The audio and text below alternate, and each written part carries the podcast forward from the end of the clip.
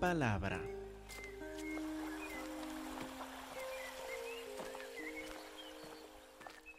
Hermanos, por favor, abren sus Biblias a Mateo capítulo 23. Mateo 23, versículo 1. Jesús está ahora con sus discípulos y muchos más en la plaza del templo enseñándoles.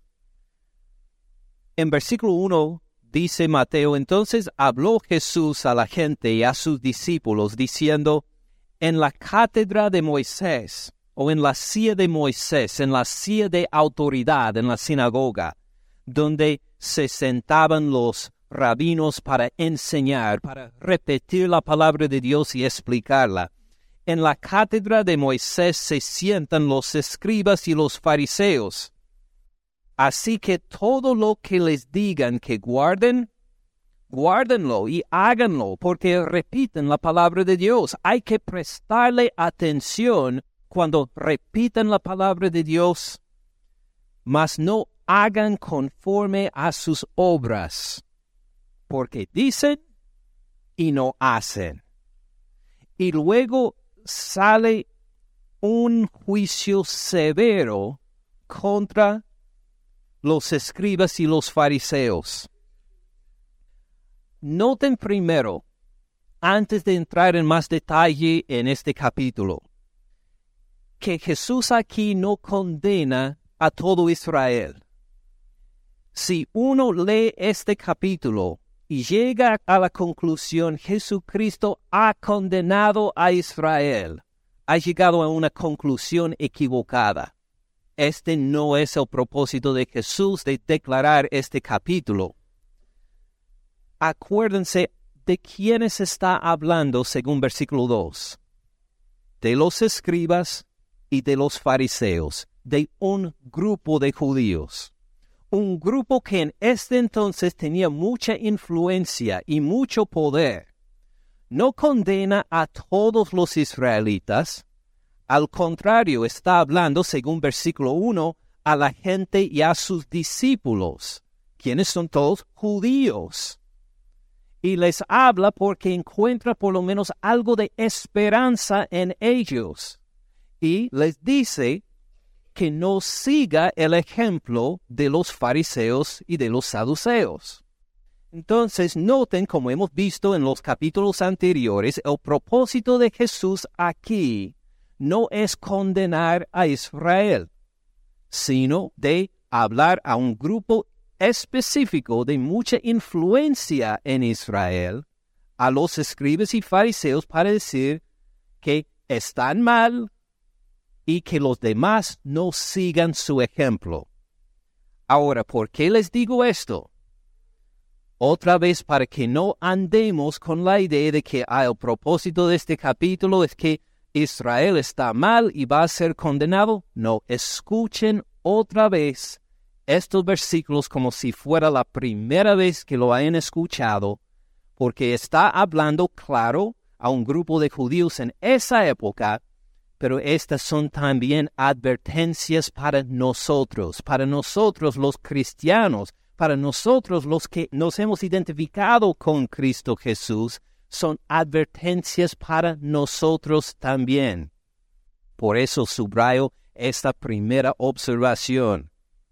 Segundo, note bien la estructura.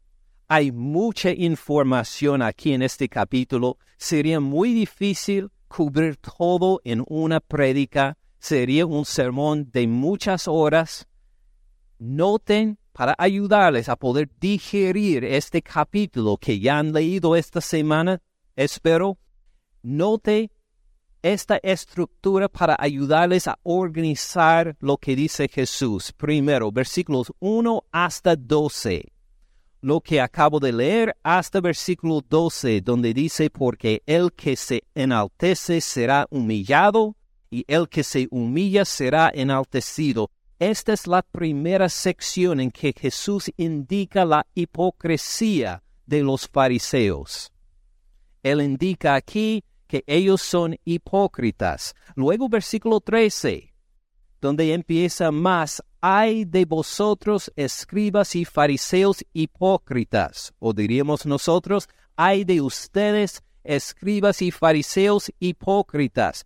Esto empieza una nueva sección de versículo 13 hasta versículo 33, donde termina serpientes, generación de víboras, hablando otra vez a los fariseos y a los escribas, serpientes, generación de víboras, ¿cómo escaparán de la condenación del infierno? Aquí en estos versículos, versículo 13 hasta 33, hay ocho ayes. Empieza ocho secciones con esta misma declaración. Hay de ustedes, escribas y fariseos hipócritas. Ocho veces los dice.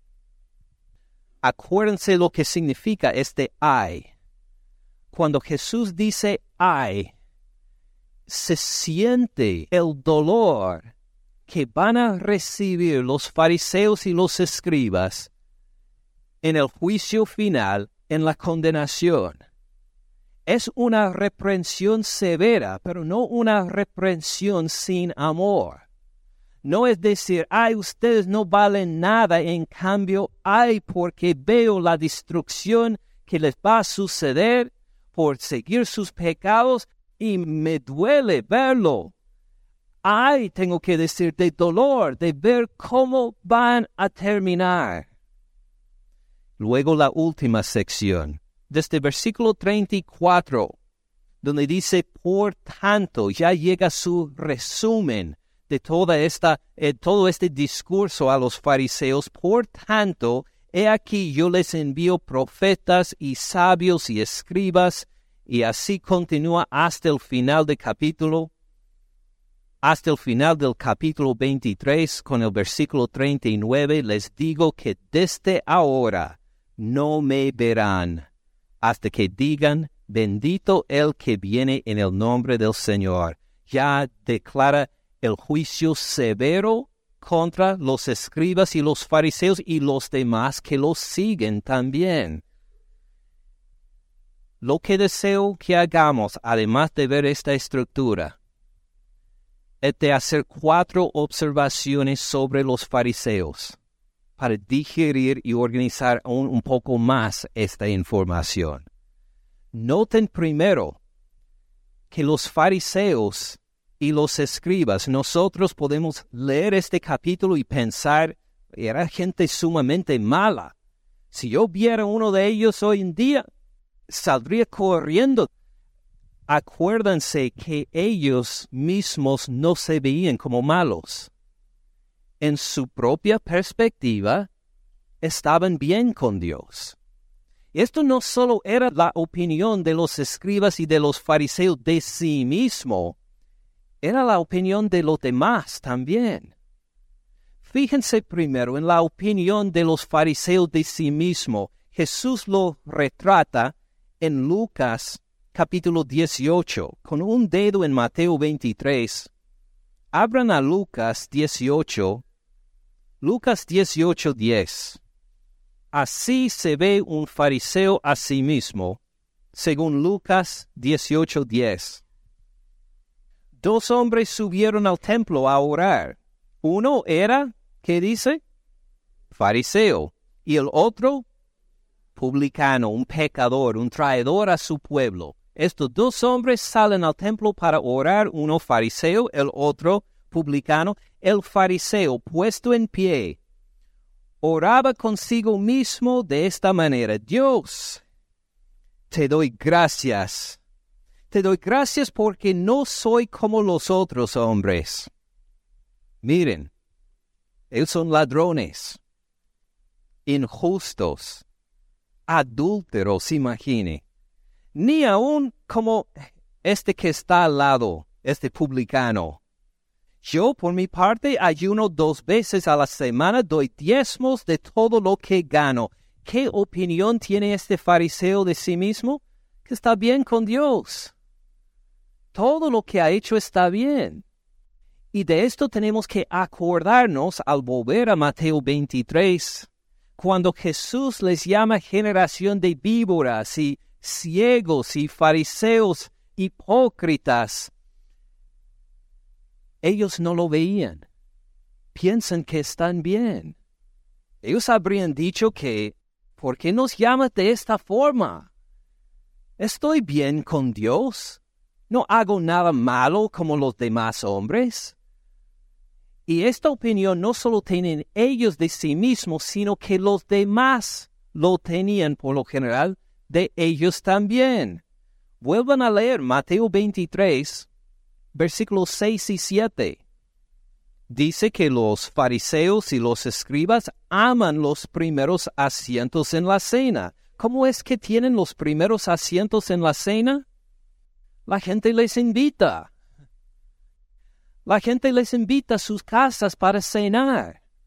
Eh, no quieren decir, no, estos fariseos y escribas son todos hipócritas. No, la idea de que qué honor sería tener un fariseo en nuestra casa. Qué bendición sería si pudiera pasar la cena con nosotros. Las primeras sillas en las sinagogas, cuando se congregaban para orar o para alabar a Dios y leer su palabra, decían, este lugar enfrente de todos está para el fariseo. Ahora, no se preocupen los que están sentados a frente, no tenemos esta jerarquía ahora. Pero imagine que si tuviéramos una jerarquía para decir solo los más santos se pueden sentar desde aquí en adelante. Y luego los que son un poco menos santos, pero todavía mucho más santos que los que están atrás. No, que los peores se quedan atrás. Imagine esta jerarquía, así era en las sinagogas. Entonces, cuando uno pudo sentarse enfrente de los demás, eh, ¿quiénes eran que se sentaban ahí? Los fariseos y los saduceos. O los fariseos, digo, y los escribas. Porque la gente los estimaba. La gente decía que si queremos un ejemplo de la santidad, miremos a los fariseos miremos a los escribas. Cuando Jesús habla de un juicio tan severo para ellos, noten que fue un choque, algo que ni ellos ni la sociedad habría esperado, porque en la opinión de ellos eran personas ejemplares en las cosas de Dios. Ahora, ¿por qué les critica Jesús entonces? Bueno, como hemos visto, por la hipocresía, por ser hipócritas. Miren en versículo 5, la primera parte de versículo 5. Antes hacen algunas de sus obras, todas sus obras. Así Jesús pone de resumen toda su religión. Todas sus obras hacen. No es que son hipócritas a veces. Todo lo que hacen está calculado fríamente para ser vistos por los hombres, para impresionar a los demás. Han calculado todo en su diario vivir, todo en su religión, para tener una buena opinión de los demás. Por esto les llama hipócritas. Miren también versículo 27 del mismo capítulo. En poner atención en la opinión de los demás que han dejado de lado, en que no han prestado atención, miren versículo 27. Hay de ustedes, escribas y fariseos hipócritas, porque son semejantes a sepulcros blanqueados, que por fuera a la verdad se muestran hermosos es como un monumento, una tumba que uno miraría a decir, ¿qué obra de arte es este? Hay un cementerio, me acuerdo bien, en una ciudad donde vivimos Janet y yo hace, hace muchos años, en Lexington, Kentucky, que tiene un cementerio histórico por el centro de la ciudad y es un lugar bello en realidad en esta época debe tener los, árboles en flor alrededor de las tumbas. Y hay tumbas ahí de unos 100 años, de más de 100 años, que son verdaderamente bellas algunas, como obras de arte ahí. Y así describe Jesús a los fariseos, de fuera, con calcular todo para impresionar a la gente, sí, esto has logrado. Todos se pueden quedar impresionados a ver lo que haces para agradar a Dios. ¿Se muestran hermosos más por dentro? Están llenos de qué? De huesos muertos y de toda inmundicia. Si uno quiere llegar a visitar este cementerio histórico en Lexington, Kentucky, pues les recomiendo que lo vaya a visitar, pero no, no vayan escarbando ahí. Por favor, no haga esto, porque ¿qué van a encontrar bajo estas tumbas? Huesos podridos, carne podrida, gente que ni, queremos imaginar cómo sería. Así dice Jesús que son los fariseos. De fuera se ve bello, se impresiona a la gente. Sería bonito tener un tour de los fariseos a ver cómo viven ellos, pero ¿qué tienen dentro de su corazón? ¿Qué hay de dentro? Toda clase de inmundicia, de pudrición, de corrupción. Por eso Jesús les critica a gente que piensan que están bien, a gente que recibe la alabanza de los demás de su forma de vivir en santidad. Jesús ve algo que los demás no pueden ver, que es el interior.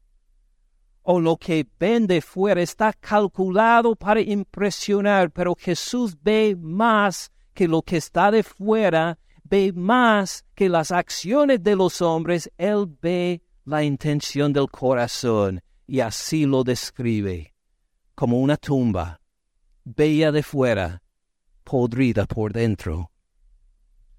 Algo que también nos llama la atención de la condición de estos fariseos es que están ciegos a esta condición. Ellos honestamente no la ven, no ven su necesidad espiritual piensan que está bien, pero mire cómo les llama Jesús en versículo 16. Hay de ustedes guías ciegos. Y en versículo 17, insensatos y ciegos. Otra vez en versículo 24, guías ciegos. Luego versículo 26, fariseo ciego una que otra vez. Habla de su hipocresía y que son ciegos a la condición. No es que ellos querían ser hipócritas, no es que ellos decían, ah, me siento algo mal en mi relación con Dios, que quiero agradarle, pero hay algo dentro de mí que no le agrada. No, ellos no lo ven. Están ciegos, son ciegos, no pueden ver su verdadera condición espiritual. Por eso vemos otra observación. Ellos por esto se insisten en mantenerse en su ceguera espiritual. Piensan que están bien, son ciegos a la verdadera condición de su corazón y por eso así quieren continuar. No ven ninguna razón por la cual someterse a este Señor Cristo Jesús, a este profeta de Galilea que de repente llega a Jerusalén enseñando sus doctrinas raras, ellos no ven la necesidad de someterse a Cristo Jesús, porque según su propia perspectiva, están bien. ¿Por qué arrepentirse? ¿Por qué hablar del pecado? Dicen que no estamos los fariseos en necesidad versículo 37. Así les dice Jesús, Jerusalén, Jerusalén. ¿Por qué llama Jerusalén? Porque está hablando a los fariseos y todos los que lo siguen. Que matas a los profetas y apedreas a los que te son enviados la palabra de Dios ha llegado una y otra y otra vez a estos ciegos fariseos y no ven por qué. No escuchen el mensaje. Dicen que estamos bien, ¿por qué nos reprendes tanto? Y dice Jesús, ¿cuántas veces quise juntar a tus hijos, a los hijos de Jerusalén, como la gallina junto a sus polluelos debajo de sus alas para protegerles, para cuidarlos. Y no quisiste. Siempre se apartan de mí, dice Jesús. Él llega con no solo autoridad y mando, sino con compasión, con perdón, con protección, y les invita a estar en una relación cercana con Él. Y ellos siguen diciendo, ¿por qué? No, no tengo necesidad.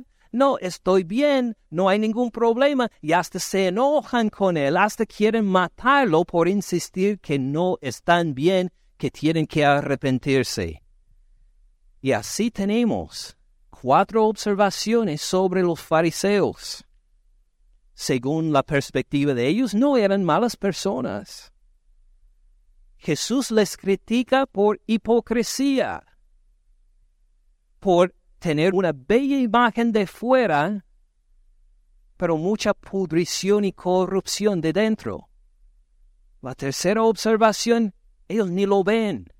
Son ciegos, no tiene sentido. Y por eso, aunque Jesús les llega una y otra vez con un llamado al arrepentimiento, no ven la necesidad. Y que estamos bien. Esto de Jesús, de arrepentimiento, tiene que ser por otras personas, no por nosotros. Y viendo esto, podríamos cerrar el sermón y tener todos nosotros la imagen de que, oh, si estos fariseos eran muy malos, Ah, sí, Jesús tenía razón a juzgarlos y ya. Pero creo que Jesús tiene otra razón por decirnos y darnos este capítulo también. Acuérdense lo que él dijo en Mateo 16, si no me equivoco. Mateo 16, versículo 6. Hubo una plática, varias pláticas sobre ellos antes, una de ellas encontramos en Mateo 16, versículo 6. Jesús les dijo a sus discípulos, miren, guárdense de la levadura de los fariseos y de esta vez de los saduceos también. Guárdense de la levadura de ellos. ¿Se acuerdan cómo reaccionaron los discípulos? Ah, Jesús nos está criticando porque se nos olvidó traer pan. ¿Quién tiene almuerzo? Y no, Jesús tiene que corregirles al final y luego en versículo 12 los discípulos por fin comprenden la lección. Entonces entendieron que no les había dicho que se guardaran de la levadura del pan, sino de la doctrina de los fariseos y de los saduceos. Ah, ahora entienden. Es la doctrina de los fariseos y de los saduceos esta vez de que tenemos que guardar o protegernos. ¿A quién se lo dijo Jesús esto? A sus discípulos. Ahora, ¿somos discípulos de Cristo Jesús? Amén. Entonces, ¿sería útil esta instrucción para nosotros guardarnos de la doctrina de los fariseos y de los saduceos también? Amén. Claro que sí. Entonces, Jesús compara esta doctrina a qué? A la levadura. Hemos hablado de la levadura antes. Acuérdense en Mateo 13 como el reino de los cielos es como la levadura que una mujer pone en una masa, una cantidad grande de masa. Cuando uno mete levadura en la masa, ¿la puede ver? No. Sí, cuando sale del paquete o lo que sea, cuando uno lo pone en la masa, uno lo ve, pero empieza a amasarlo y desaparece. Y hasta puede mirar la levadura y decir, ¿a dónde fue eh, la levadura? Uno no sabe, pero su influencia ha entrado ahí para infectar, de, buen sentido para el pan, infectar toda la masa.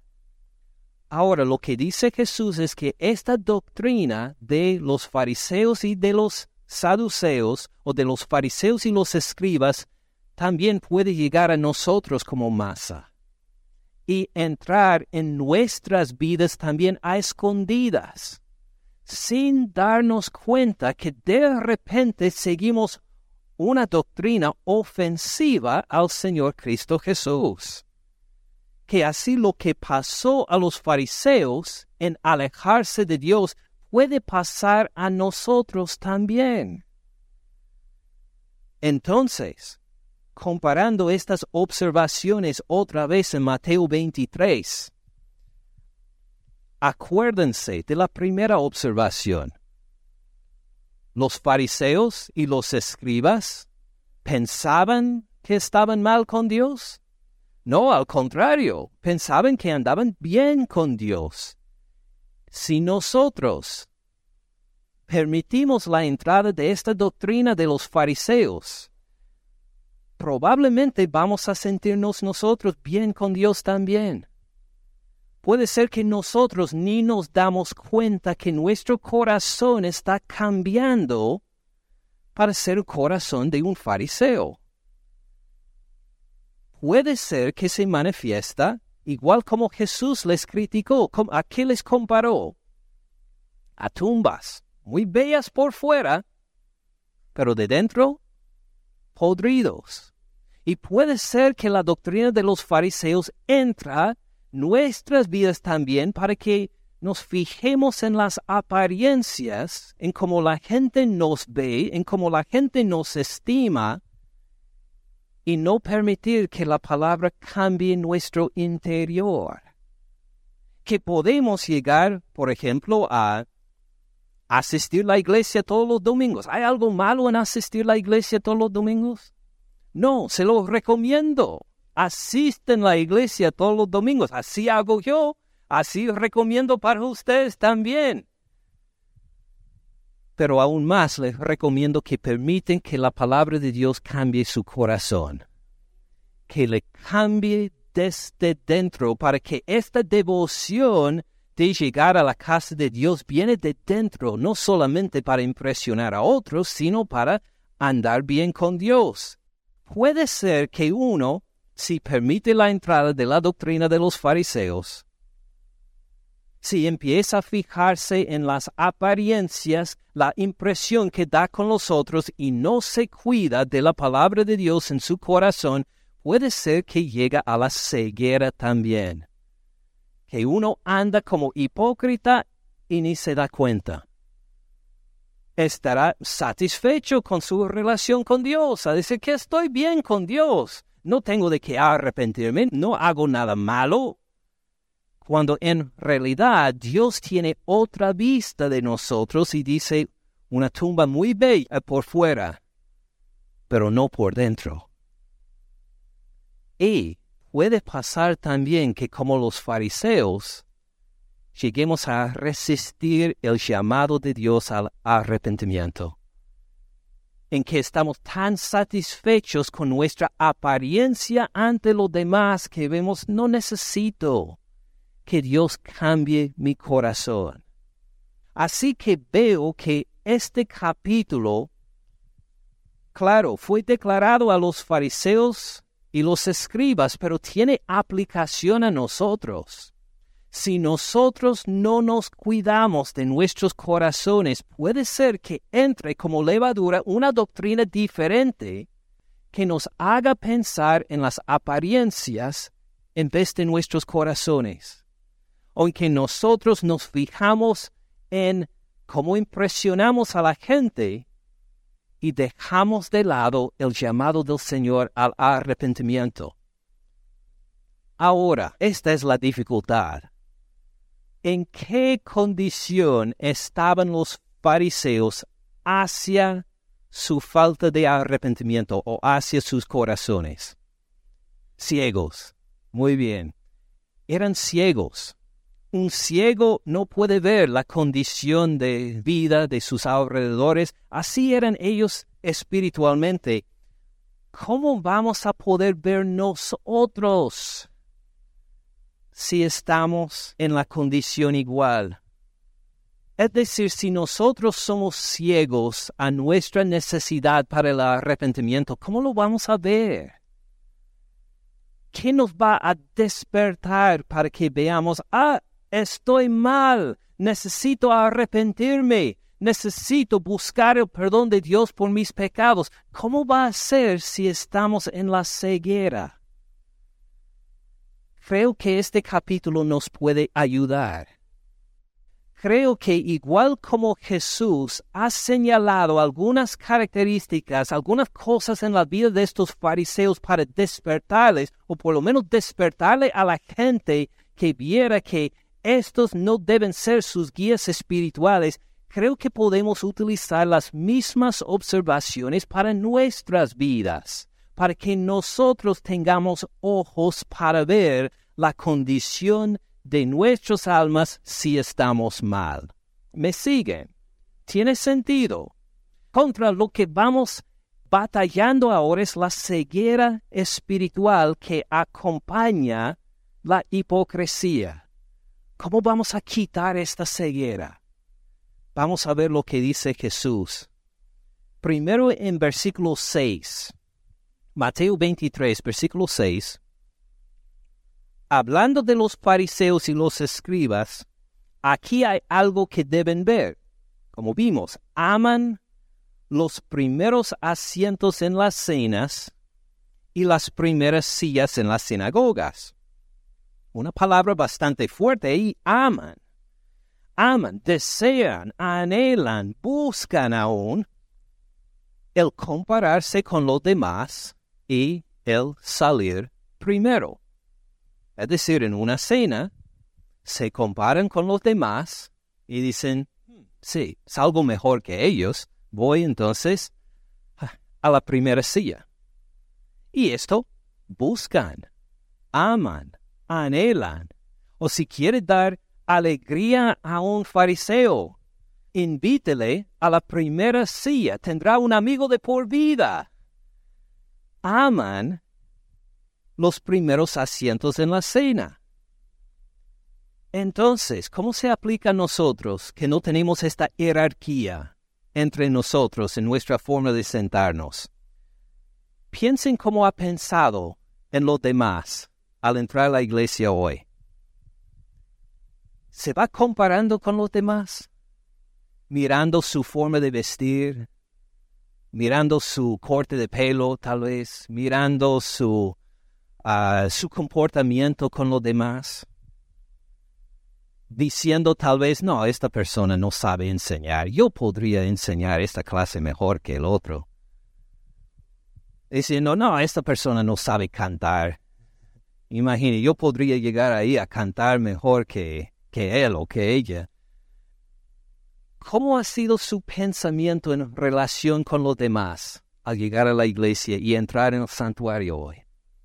se va comparando con los demás, saliendo mejor que ellos porque usted se viste mejor, o canta mejor, o enseña mejor, o hace lo que sea mejor.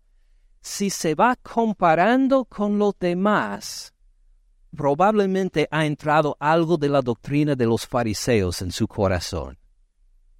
En cambio, ¿cómo debemos pensar? No debemos compararnos con los demás, sino debemos eh, compararnos con la santidad de nuestro Señor Cristo Jesús.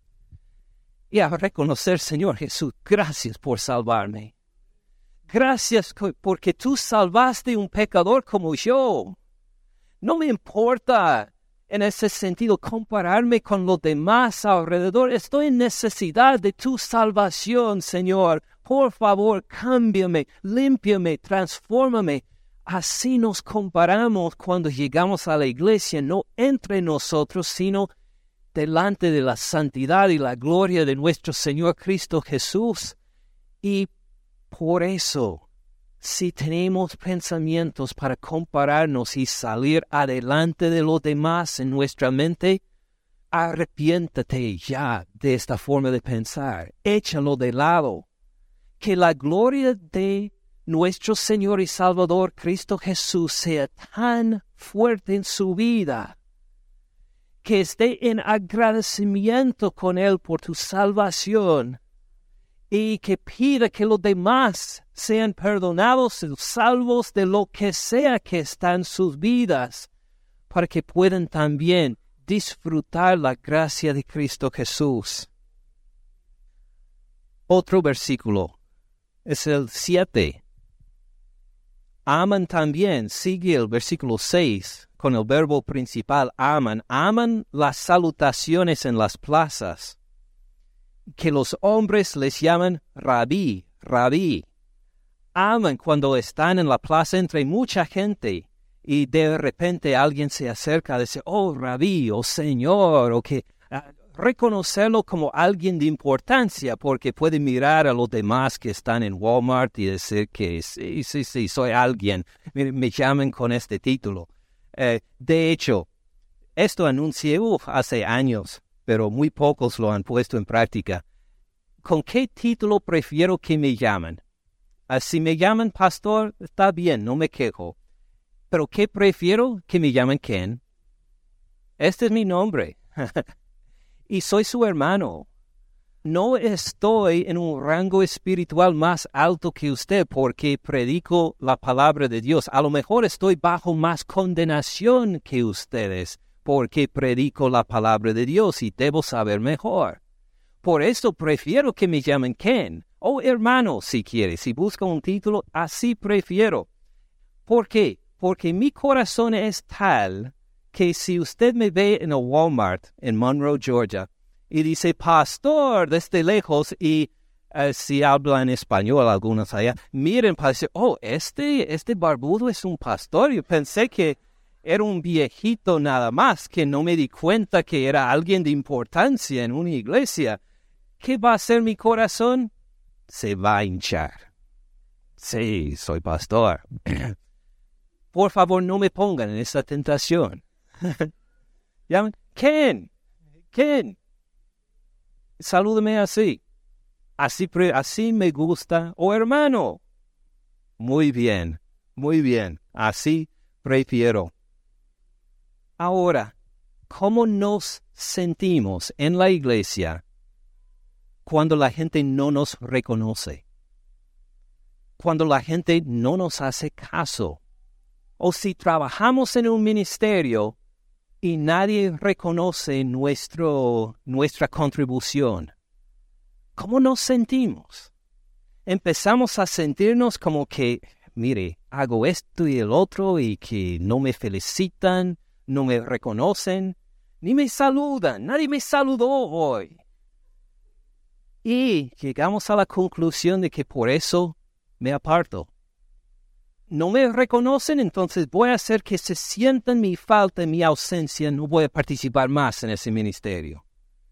O no voy a hablar más con estos hermanos. O ya no voy a esta iglesia porque allá quiero que entiendan, eh, pues no me han tratado con el respeto debido.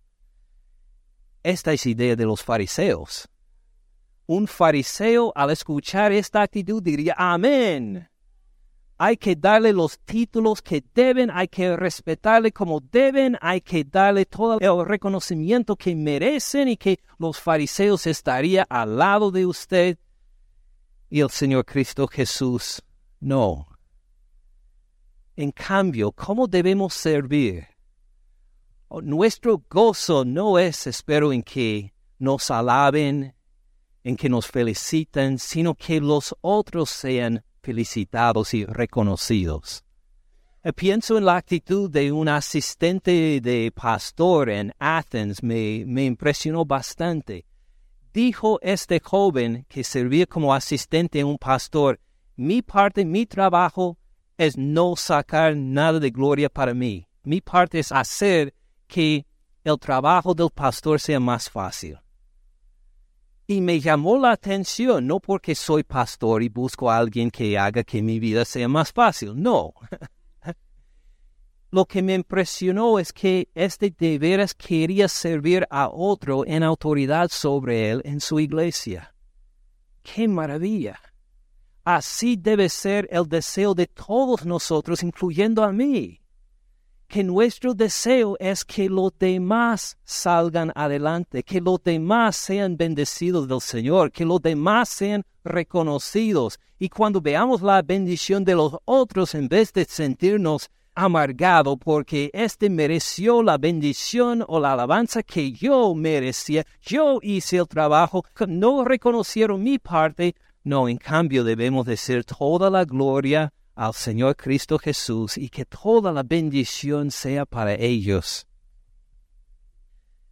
Es difícil, Porque por una parte podemos tener como una agenda y queremos, vamos a decir que tenemos una agenda.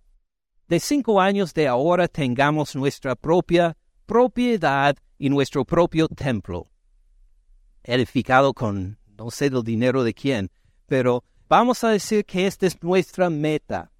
Y vamos a decir que llego aquí a dar golpes al púlpito, a decir, hermanos, nosotros tenemos que tener nuestro propio terreno, con nuestro propio edificio, eh, no sé qué más, den más ofrenda en el plato, den más diezmos y los voy a buscar en casa, pedirles dinero y que imagine que hago esto y que tengo mi agenda y mi plan por los hermanos.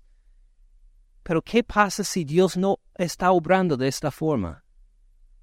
¿Qué pasa si Él tiene otro plan? ¿Qué pasa si Él quiere que demos no dinero para tener nuestro propio terreno, sino que demos dinero para edificar iglesias en otra parte, en otro país. O que nosotros lleguemos a utilizar ese dinero para Biblias, para hermanos que, que no tienen. No sé, pero lo que sí sé es que si llego con un plan, con una agenda, según mis deseos, sin que tomemos nosotros consideración cómo Dios está obrando entre todos nosotros, puede ser que llegue a enojarme después. Después de cinco años y que no tenemos el terreno todavía, y no tenemos el edificio de que hemos orado y dado sacrificialmente, y no tenemos esto, y empiezo entonces a amargarme contra todos los hermanos por esto, imagine el error en que andaría yo porque he puesto una agenda de más altura, de más importancia que a las ovejas mismas, que a ustedes mismos. Esta es la idea de los fariseos de llegar a poner su agenda como más importante que la gente. Cuando en cambio Dios dice que no es importante el alcance de nuestra agenda tanto como de bendecir a los demás, de tener compasión a los demás, de mostrar el amor a los demás, este es lo que glorifica al Señor. Si ha entrado en nuestros corazones algo de amargura porque no lo hemos podido alcanzar, algo que de veras necesitamos, puede ser que los demás no están mal, sino el corazón mío está mal, y que tengo que arrepentirme. Cómo se siente cuando no le reconocen y no cumplen su agenda en la iglesia. Otro versículo encontramos en versículo 4. Los fariseos y los escribas atan cargas pesadas y difíciles de llevar y las ponen sobre los hombros de los hombres, pero ellos ni con un dedo quieren moverlas. No tienen compasión ¿Qué parte tiene la compasión en la vida de usted? ¿Cómo llega a ministrar a las necesidades de los demás? No solo a sus propias necesidades. No le pregunto cómo llega a cumplir sus propios deseos. ¿Cómo llega a cumplir los deseos, las agendas, las necesidades de los demás? Si concentramos solo en lo nuestro, a lo mejor ha entrado la doctrina de los fariseos ahí si consideramos a los demás, pues ya vamos según el camino del Señor. Miremos versículo 14. Versículo 14. Hay de vosotros, escribas y fariseos hipócritas, porque devoran las casas de las viudas, y como pretexto hacen largas oraciones. Vimos en la escuela dominical como los fariseos ofrecían orar por las viudas, por las necesitadas, pero con la idea de que iba a recibir alguna recompensa. Bastante recompensa aún. Hacían sus obras de, de piedad como la oración para sacar algo de provecho de la gente.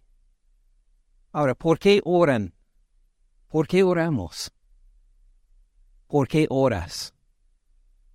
¿Qué motivo tiene su oración? O tal vez primero, ¿oras?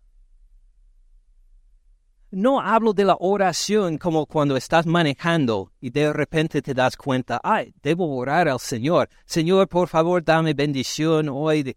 Pero no hablo de esta oración, de esta clase de oración. Hablo de la clase de oración como cuando habla con su mamá por teléfono en su país de origen o con su hermano o otro familiar y que le llama de su país de origen y qué hace. Normalmente, no sé de ustedes, pero cuando hablo con mi mamá me separo del resto de la familia. Cierro la puerta aún para hablar solo con ella, para decir, este tiempo es para ella. Me voy a dedicar ahora que ella está libre allá en su casi otro país lejano donde vive, voy a concentrar estos 15, 20 minutos, voy a hablar con ella. Y no quiero ninguna interrupción. Esto es tiempo especial para ella y su hijo. Oras a Dios. Pasas un tiempo con la puerta cerrada a decir que nadie me interrumpa, pero tengo una cita ahora con mi Padre Celestial. Si no es emergencia, no me interrumpan, porque ahora voy a concentrar en Él. Y quiero hablarle y también escucharle de su palabra que me, que me anime, que me reprenda, que lo que sea. Pero este tiempo es dedicado a mi Padre Celestial y nadie más. ¿Oras? Y si oras, ¿qué pides? ¿Qué pides cuando oras? O porque el Señor nos ha dado una gran bendición, una gran invitación a pedir lo que queramos según su voluntad y Él va a contestar. ¿Qué pides? Fíjense en versículo 23. Ay de vosotros, escribas y fariseos hipócritas, porque diezman la menta y el eneldo y el comino. Ahora, ¿esto es malo diezmar? No, no es malo diezmar. ¿Es malo diezmar la menta y el, el aneldo y el comino? No, no es malo diezmar. Jesús no les critica por diezmar estos detalles. ¿Por qué les critica entonces? Dejan lo más importante de la ley, la justicia, la misericordia y la fe. Cuando oras, ¿están tus peticiones en la categoría de la menta y el eneldo y el comino? Es decir, oras pero pidiendo ayuda en los detalles de su propia vida. ¿O es malo hacer esto? Claro que no. Pero hay cosas más importantes en el plan de Dios que la vida de usted y la vida de mí. Eh, por ejemplo, la justicia. Pide al Señor por la justicia.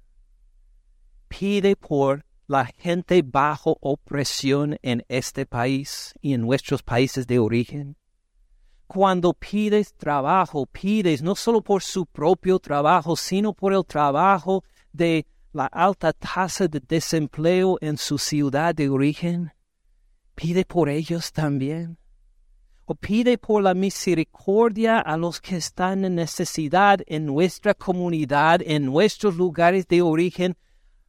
O estamos contentos simplemente en esta oración a decir, Padre Celestial, por favor, eh, dame un aumento de sueldo, dame éxito en el trabajo y Gracias, Padre. Amén. Si así llegan nuestras peticiones, oh, no es malo, pídenlo, pero acuérdense que está trabajando con menta, eneldo y comino.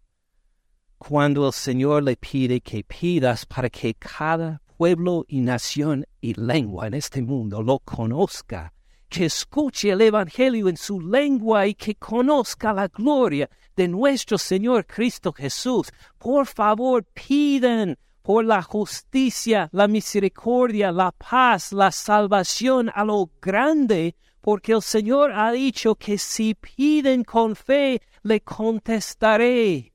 Que pidamos entonces las cosas que solo Dios puede hacer.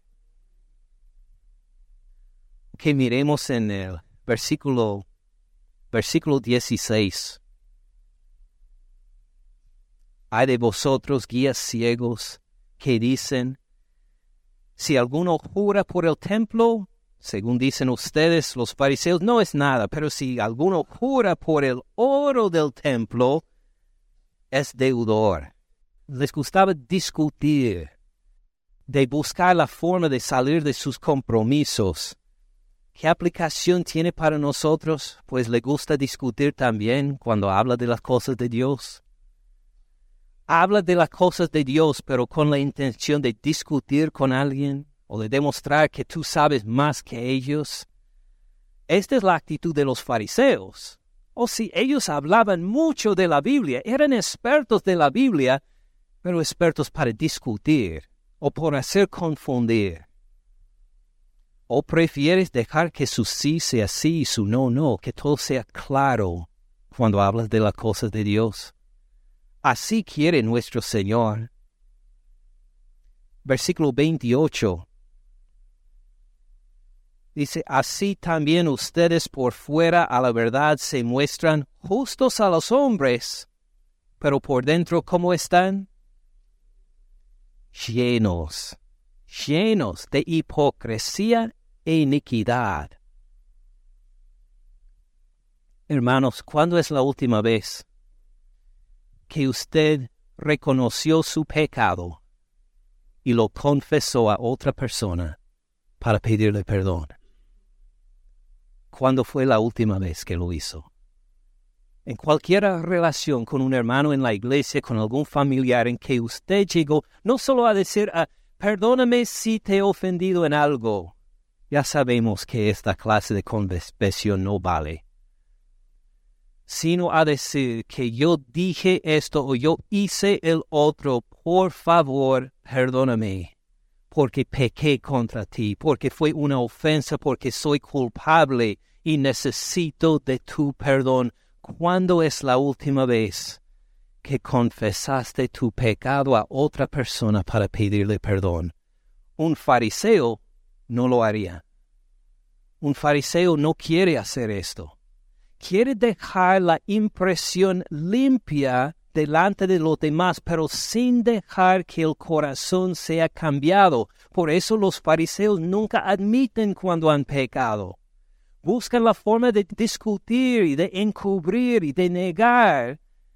En cambio, uno que sigue al Señor Jesús se abre y dice, Señor, estoy lleno de pecado de huesos muertos de corrupción. Límpiame, Señor, límpiame. Versículo 37. Jerusalén, Jerusalén, que matas a los profetas, que apedreas a los que te son enviados. ¿Cuántas veces quise juntar a tus hijos como la gallina junta a sus polluelos debajo de las alas y no quisiste. ¿Amas a Jesús? ¿Lo amas?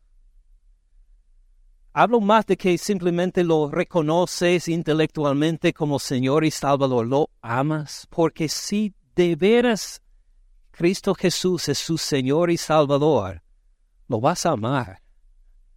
Su amor no será para como los fariseos para el primer lugar en las cenas, sino que su amor será por Cristo Jesús. ¿Lo, lo amas? ¿Pasas tiempo con Él? Es un gozo pasar tiempo con Él. ¿Anhelas estar en su casa y entre su gente? ¿Amas al Señor Jesús? Si amas al Señor Jesús, leería ese versículo no por decir, a Jerusalén, Jerusalén, matas a los profetas, cuántas veces quise juntar a tus hijos, uno no diría, no diría, ah, estos malos fariseos. uno diría, Señor, quiero estar bajo tus alas. Protégeme, Señor. Este amor que describes para Jerusalén, ¿me mostrarás a mí, Señor? ¿Me protegerás bajo tus alas? Quiero responder, Señor. Me arrepiento, Señor, porque fuera de tus alas no quiero vivir. ¿Amas al Señor Jesús? Si amas al Señor Jesús, el arrepentimiento no es ninguna opción, es el único paso para demostrar que lo amas. Es decir, he seguido, tal vez, en estas partes de mi vida el fariseísmo. He presentado oh, buena imagen, pero en realidad mi corazón necesita ser cambiado. Me arrepiento y dejo de lado mi soberbia, mi falta de oración, mi hipocresía, mi actitud de compararme con los demás, lo que sea que es que hemos encontrado en este capítulo. Si amamos a Jesús, llegamos a decir, me arrepiento, Señor. Reconociendo que tú, Jesús, moriste en la cruz por mí. Moriste. No solo me criticas, Señor, sino que derramaste tu sangre para que mi corazón fuera limpio para que pueda andar perdonado y en una relación dependiente de ti como un polluelo a la gallina. Señor, esta clase de relación de dependencia necesito contigo. Y así entendemos el mensaje de Mateo 23, un llamado al arrepentimiento para andar perdonados en una nueva vida en nuestro Señor Cristo Jesús. Les invito, hermanos, si desean orar conmigo, oren.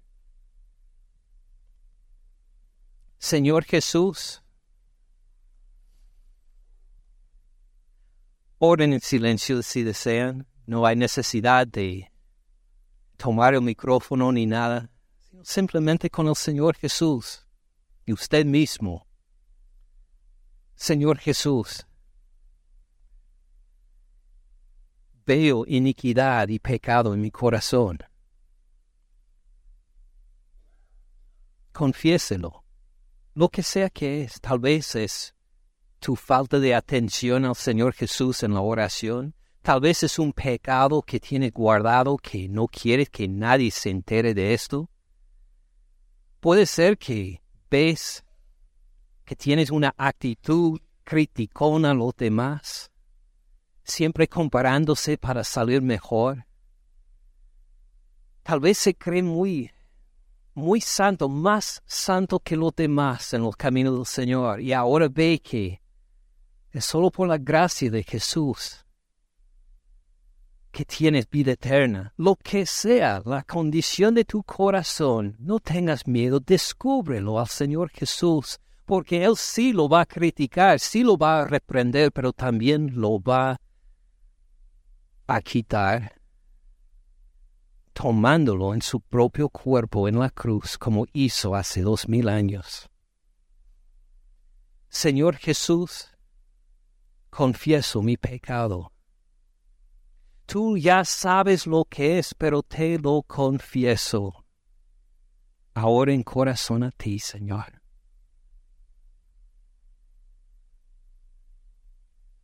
Perdóname, Señor Jesús, porque en tal ocasión hice lo indebido, dije lo indebido, pensé lo indebido, tome el tiempo para declarárselo.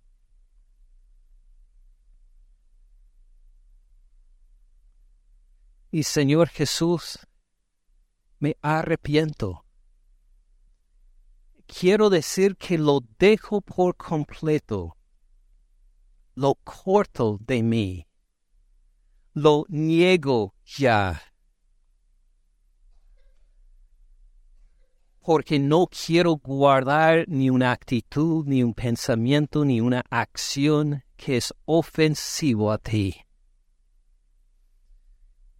Quiero estar bajo tus alas. Quiero estar en tu amor y tu protección. Señor Jesús, tú eres mi Señor. Te amo, Señor. Pero tu amor por mí es mucho más maravilloso. Tú moriste en la cruz en mi lugar, por mi parte, por tu sangre, y solamente por tu sangre que soy limpio. Señor Jesús, haz mi corazón de nuevo. Dame un corazón apasionado por ti. Un corazón que te ame. Un corazón que anhela estar en tu casa y entre tu gente. Un corazón arrepentido, Señor.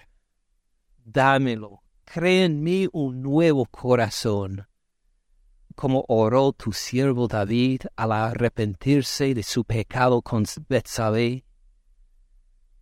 Crea en mí un nuevo corazón. Endereza mi corazón, mi espíritu de nuevo, para que tenga un espíritu recto. Señor Jesús, gracias porque únicamente por tu reprensión y tu salvación.